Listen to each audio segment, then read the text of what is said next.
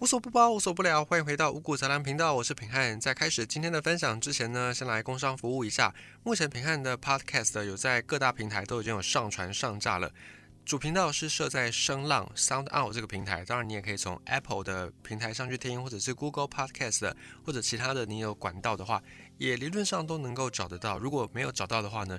你可以再跟平汉说一下，那我就会再把那个上架平台给补齐。当然，如果你都听得到这段话的话，你应该就是找得到了。所以好像有点像是在问说没来的举手，感觉蛮蠢的。好，总而言之呢，就是如果你在有些平台没有发现的话，你再跟平汉私讯回复一下，在脸书的连接都有附在这个频道的内容当中。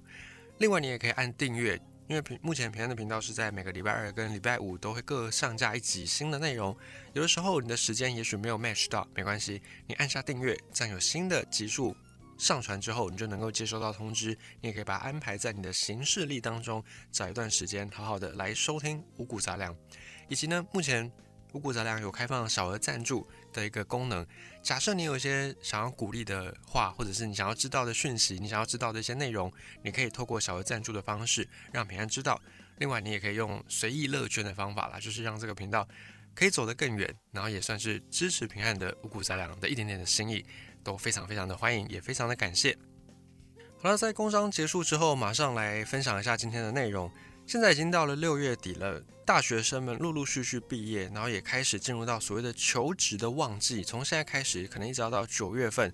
求职抢人才这件事情，就是大家很关注的一个话题。尤其现在少子化，头痛的呢，可能不只是求职的人，甚至是企业本身也非常的头痛。因为人比以前少了，那人少了，人口基数少了，人才的数量可能也会比以前还要来的少。所以这个时候，企业们或者是老板们就非常的头痛，怎么样在这场抢人大战里面拔得头筹，获得优势呢？以前我们都很关注说，我们是。求职者嘛，我们属于比较被动的一方，我们就要主动的去提升自己的能力，让企业注意到我们。但现在时代已经不太一样了，除了少子化之外呢，还有企业对人才的要求越来越高。以前呢，大家可能只是需要一个员工。就这个员工，他只要在这个时间点出现在这个工作岗位上，在这条生产线上做着某一件事情就 OK 了。但现在的企业已经要多角化经营，所以对人才的需求也不再只是以前的只要上班时间出现，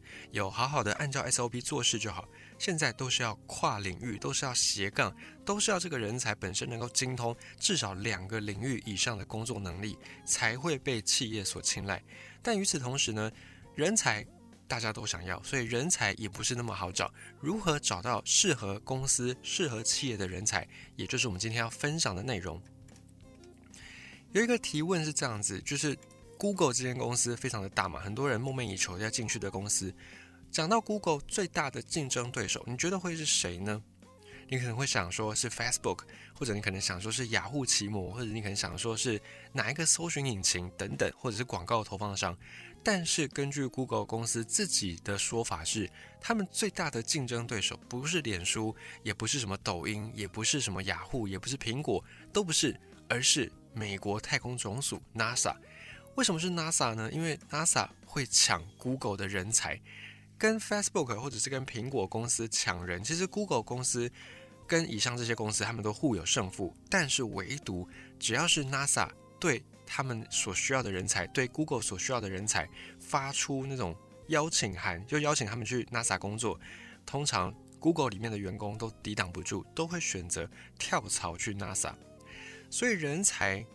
可能会决定你的竞争对手是谁，而且有可能我们的竞争对手根本跟我们想的不一样，而是在我们所认知以外的。就像 Google 跟 NASA 两间看似八竿子打不着的企业。呃，NASA 不能算是企业，但是两个组织看似完全没有交集，但其实他们彼此互为竞争对手。那么，为什么人才又如此的重要呢？很多的企业、很多的管理阶层、很多的商业周刊啊、什么论坛啊，都在不断的这几年一直强调人才、人才、人才，好像没有人才，这个公司就经营不下去。难道真的是这样子吗？这边有一个举例还蛮有趣的，就是你可以把一间公司想象成一个家庭。然后呢，你可以把董事长想成爸爸或妈妈都可以。好，我们用爸爸来举例好了。假设一个家庭，他们去到海边，那这个时候爸爸想要打造一艘碉堡船，就是沙雕的船。那如果他的家庭成员除了妈妈以外，其他都是小孩子。那这一艘沙雕船一定它的规模不可能太大，甚至他可能连盖都盖不起来。但是假设今天这个家庭带去的孩子已经是成年了，已经不是幼儿，已经不是 baby，已经是成年人了，那么理论上打造出一艘沙雕船的可能性就会比只有 baby、只有幼儿的家庭来得更高，对吧？所以我们可以把人才想象成家庭里面的这个婴儿或者是成年人。不好的一点的差一点的人才呢，我们把它想成是像婴儿这样，一样能够做沙雕，可是沙雕的结果成品一定是不如假设这个家庭的小孩是成年人一样来得更高，来得更有机会成功，而且更完美。所以一间公司，就算这个爸爸他有再宏大的眼光，他有再大的一个梦想，要打造出一个很厉害的沙雕船，假设他底下的这些成员不够能力，那这个船就没有办法完成。所以有些公司。管理阶层、董事长、创办人很有远见，他们的计划可能已经计划到可以让这间公司来到上百亿的营业水准。可是，假设底下这些公司的同事跟不上，没有具备相对应的能力，没有相对的人才能够去帮忙的话，那这间公司可能它只能够做到十亿，可能只能就做到一亿的规模也说不定，就没有办法去实现高阶管理人员或者是董事长啦那种很有远见的计划。也因此，现在很多的企业对人才需求恐急，也就是因为要扩大自己的营业规模，或者是有更多的计划要实现，一定得要依靠人才的帮忙。那么实务上要如何获取人才呢？你说看履历啊、面试啊，当然这是一个方法。可是有很多时候，人才跟庸才从履历上看起来是没有差别的。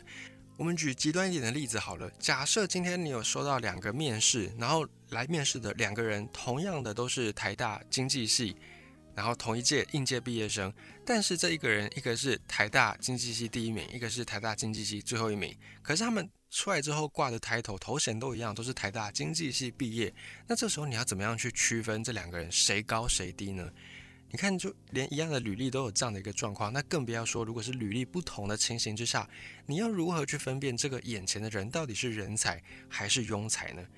有一些企业主，有一些老板，他们就直接非常聪明的从别的公司去挖角，就省去了自己面试的这个步骤，因为你从别的公司挖角，你至少已经通过了你的竞争对手的门槛的要求了嘛，所以至少已经可以把你先筛选一部分的人才出来。但这个时候，有些老板有些企业主，他们就会跑到对手公司的门口，然后去堵人，去找他们想要的人才。这整个过程就很像是以前刘备要请诸葛亮出山的时候，三顾茅庐，一次去不在，两次去不在，第三次去总在了吧？那这样的一个诚意，最终也打动了诸葛亮出山。所以目前很多的企业会用这种三顾茅庐式的招募人才的方法。另外呢，在业界，像是小米手机的创办人雷军，小米刚开始要创业做手机的时候，整个团队没有人懂硬体，所以他们要先找一个团队懂得硬体的团队，才有办法做手机嘛。因为手机最重要的东西就是硬体。于是呢，雷军他就是在回忆说，当初找这个团队的过程很痛苦、很辛苦，为了要找合适的人才，可能一天。要去面试，要去跟别人谈谈十个、十二个小时都有，而且连续谈一个礼拜，还不是只有雷军自己谈，整个团队都在谈，所以这样累积下来，可能一个礼拜就要花上几百个小时来去找到适合的人才。那关于这一点呢，招募人才这个事情呢，很多的企业主、很多老板也说，这个领域真的没有捷径，只能够靠你自己多谈、多接触，你在那一些你招来的人里面，才有办法去找到最优秀的、最厉害的人。如果三顾茅庐没有用，那就像雷军一样，三十次顾茅庐，采用的是马拉松式的招募方法。还有另外一个方法比较极端一点点，像是现在的抖音的母公司叫做字节跳动，这间公司也非常重视人才。字节跳动的 CEO 叫做张一鸣，他就经常会自己出马去猎人头，不是出草，不是去杀人，而是去找人才。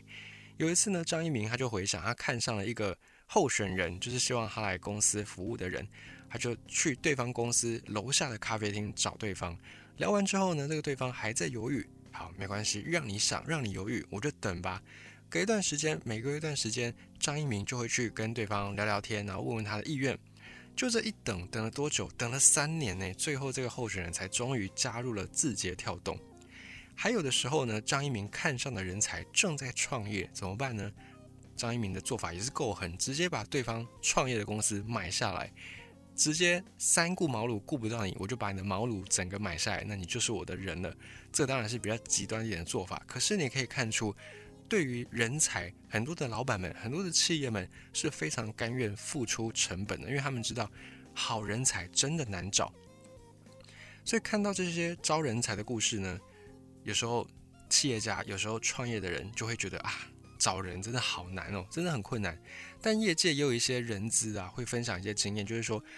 很多时候企业或者是老板都会说自己很重视人才，但是可能只是嘴巴说说，实际的行为上却不重视。像是不要只让人资做招募人才的工作，就是这件事情不只是人资要做，甚至很多管理阶层、很多的老板、董事长、总裁更应该要亲自下马。这样一来呢，就可以达到那种御驾亲征的，或者是。达到那种像刘备当初贵为一队之军，一个军队里面的大家长，然后他也亲自的下山，亲自走进山里面下马了，不是下山，亲自下马去请诸葛亮出茅庐。你要让他感受到诚意，然后再是你要问自己，你愿意跨多少等级招募，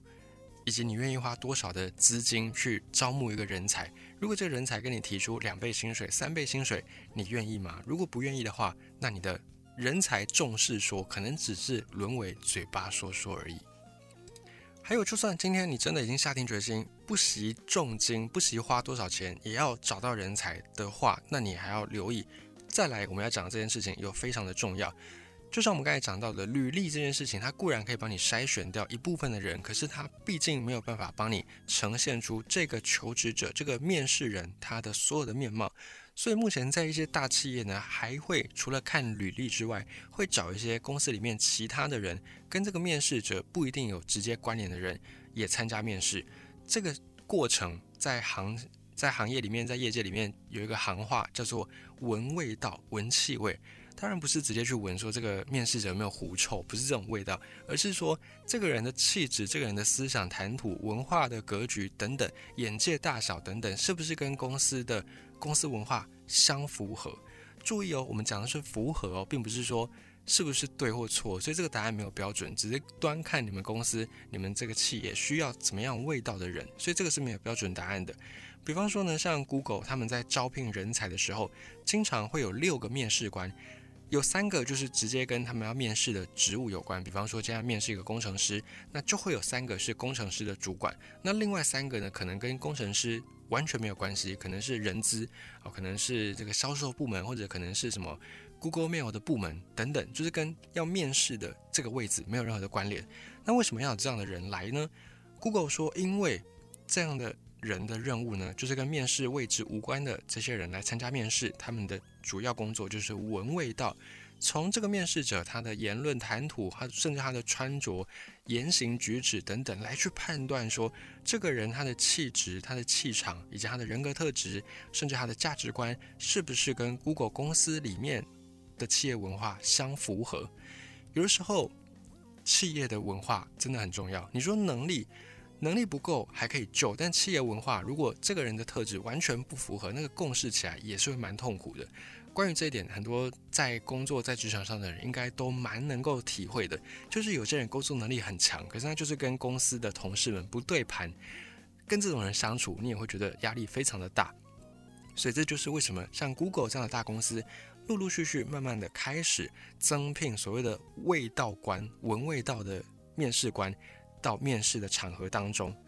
那再是在面试的时候，比方说像中国的大公司阿里巴巴，阿里巴巴集团旗下的阿里公司也专门设置了一个文卫官。这个文卫官呢，只找三年以上的优秀的阿里公司内部的人才来担任。那参与招募的时候也一样，他们的职位可能跟要招募的这个人完全没有关系，那一样是负责文卫道。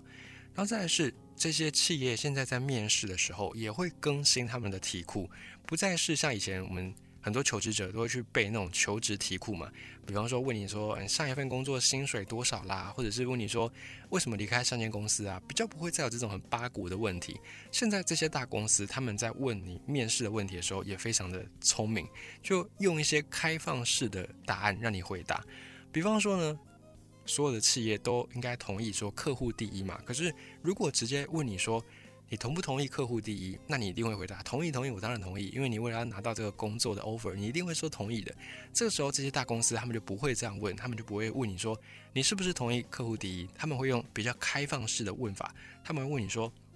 你说说看，在你以前公司或者在你以前工作的地方，怎么样展现客户第一？所以这个问题就没有办法用是非题、用圈或叉来回答。你一定要给出一个论述，你一定要给出一个申论题、申论的答案。所以这个也是目前我们求职者能够去与时俱进的部分，把这些问题从是非题改为申论题，或者即便呢，有时候面试官问你是是非题的答案，你在回答完是或非之后，你也可以自己再补充加入。论述的方式，这样子一来，更能够让你在这些求职者们、在竞争者们脱颖而出。这里我们也来举例说一下好了。假设今天有一个公司对你发出面试，然后在面试的场合上面问你说：“说说看你吃过印象中人生最大的亏是什么？”你可以想一下这一题。那假设有人呢回答说：“哦，有啊有，我吃过最大的亏就是小学四年级的时候，我曾经有那个隔壁的同学跟我借橡皮擦，就借之后就忘记还我，然后我到现在有时候还会跟他碰面，十几年、二十年过去，我都提也都不提，这是我吃过最大的亏。”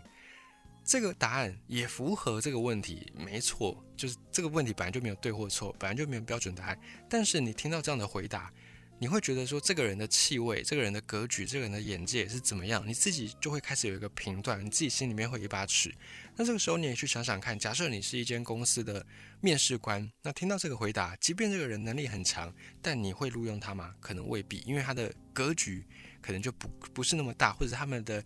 人格特质呈现出来的气味就跟公司文化不符合。那当然有没有符合这个人的气质的地方，一定也有，只是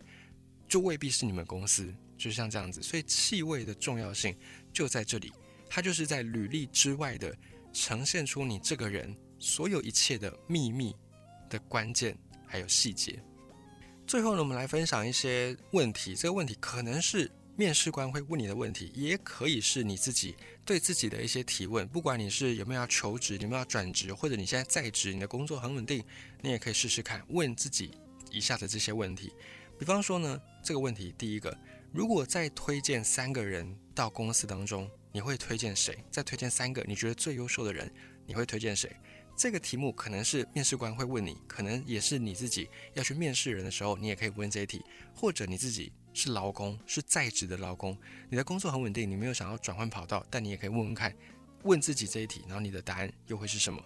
还有第二题，跟别人起过最大的冲突是什么？第三题，上班第一个月你准备做什么？第四题，你觉得普通人跟人才之间的区别在哪里？还有第五题，你曾经自己制定过年度计划、年度的指标吗？为什么？以及结果怎么样？还有再来一题，你的决定曾经导致过公司或你服务的地方受到什么重大损失吗？你又是如何处理的？还有再一题是，如果这个专案结束，如果这个任务结束之后有一笔丰厚的奖金，你要怎么分配？以上这些问题，当然足反不及备载，我们只是大概提出一些方向。你可以从不同的层面、不同的角度，假设你是面试官，你可以考虑把这些问题加进到你的面试里面。如果你是要准备去求职的人，你也可以准备一下这些问题。这些问题它比较不像是薪水多少，或者是你为什么离开上间公司那样的很八股的答案。可是某种程度上，你准备这些问题的时候，你同时也对自己更加认识、更加了解。在回答问题的层次上，也会让你显得与众不同，让你的格局比较提高一些些，更有机会被其他也重视气味的企业给招募、给招揽。又或者是假设你是在职员工，你也可以试试看，问问看自己这些问题，然后自己的回答是什么，来检视一下过去一段时间你在工作上、在职场上的里程碑。到底有没有达到你所预计的那个期望，或者是假设没有达到，那你要又要怎么样去改善，怎么样去准备？我觉得这个都是一个对任何人来说非常非常受用的一些问题。以上是关于求职求财的时候，现在很多的企业开始重视味道这两个字，也分享给你。如果你是要求职求财的朋友呢，也都预祝你们能够有个非常好的、非常满意的结果。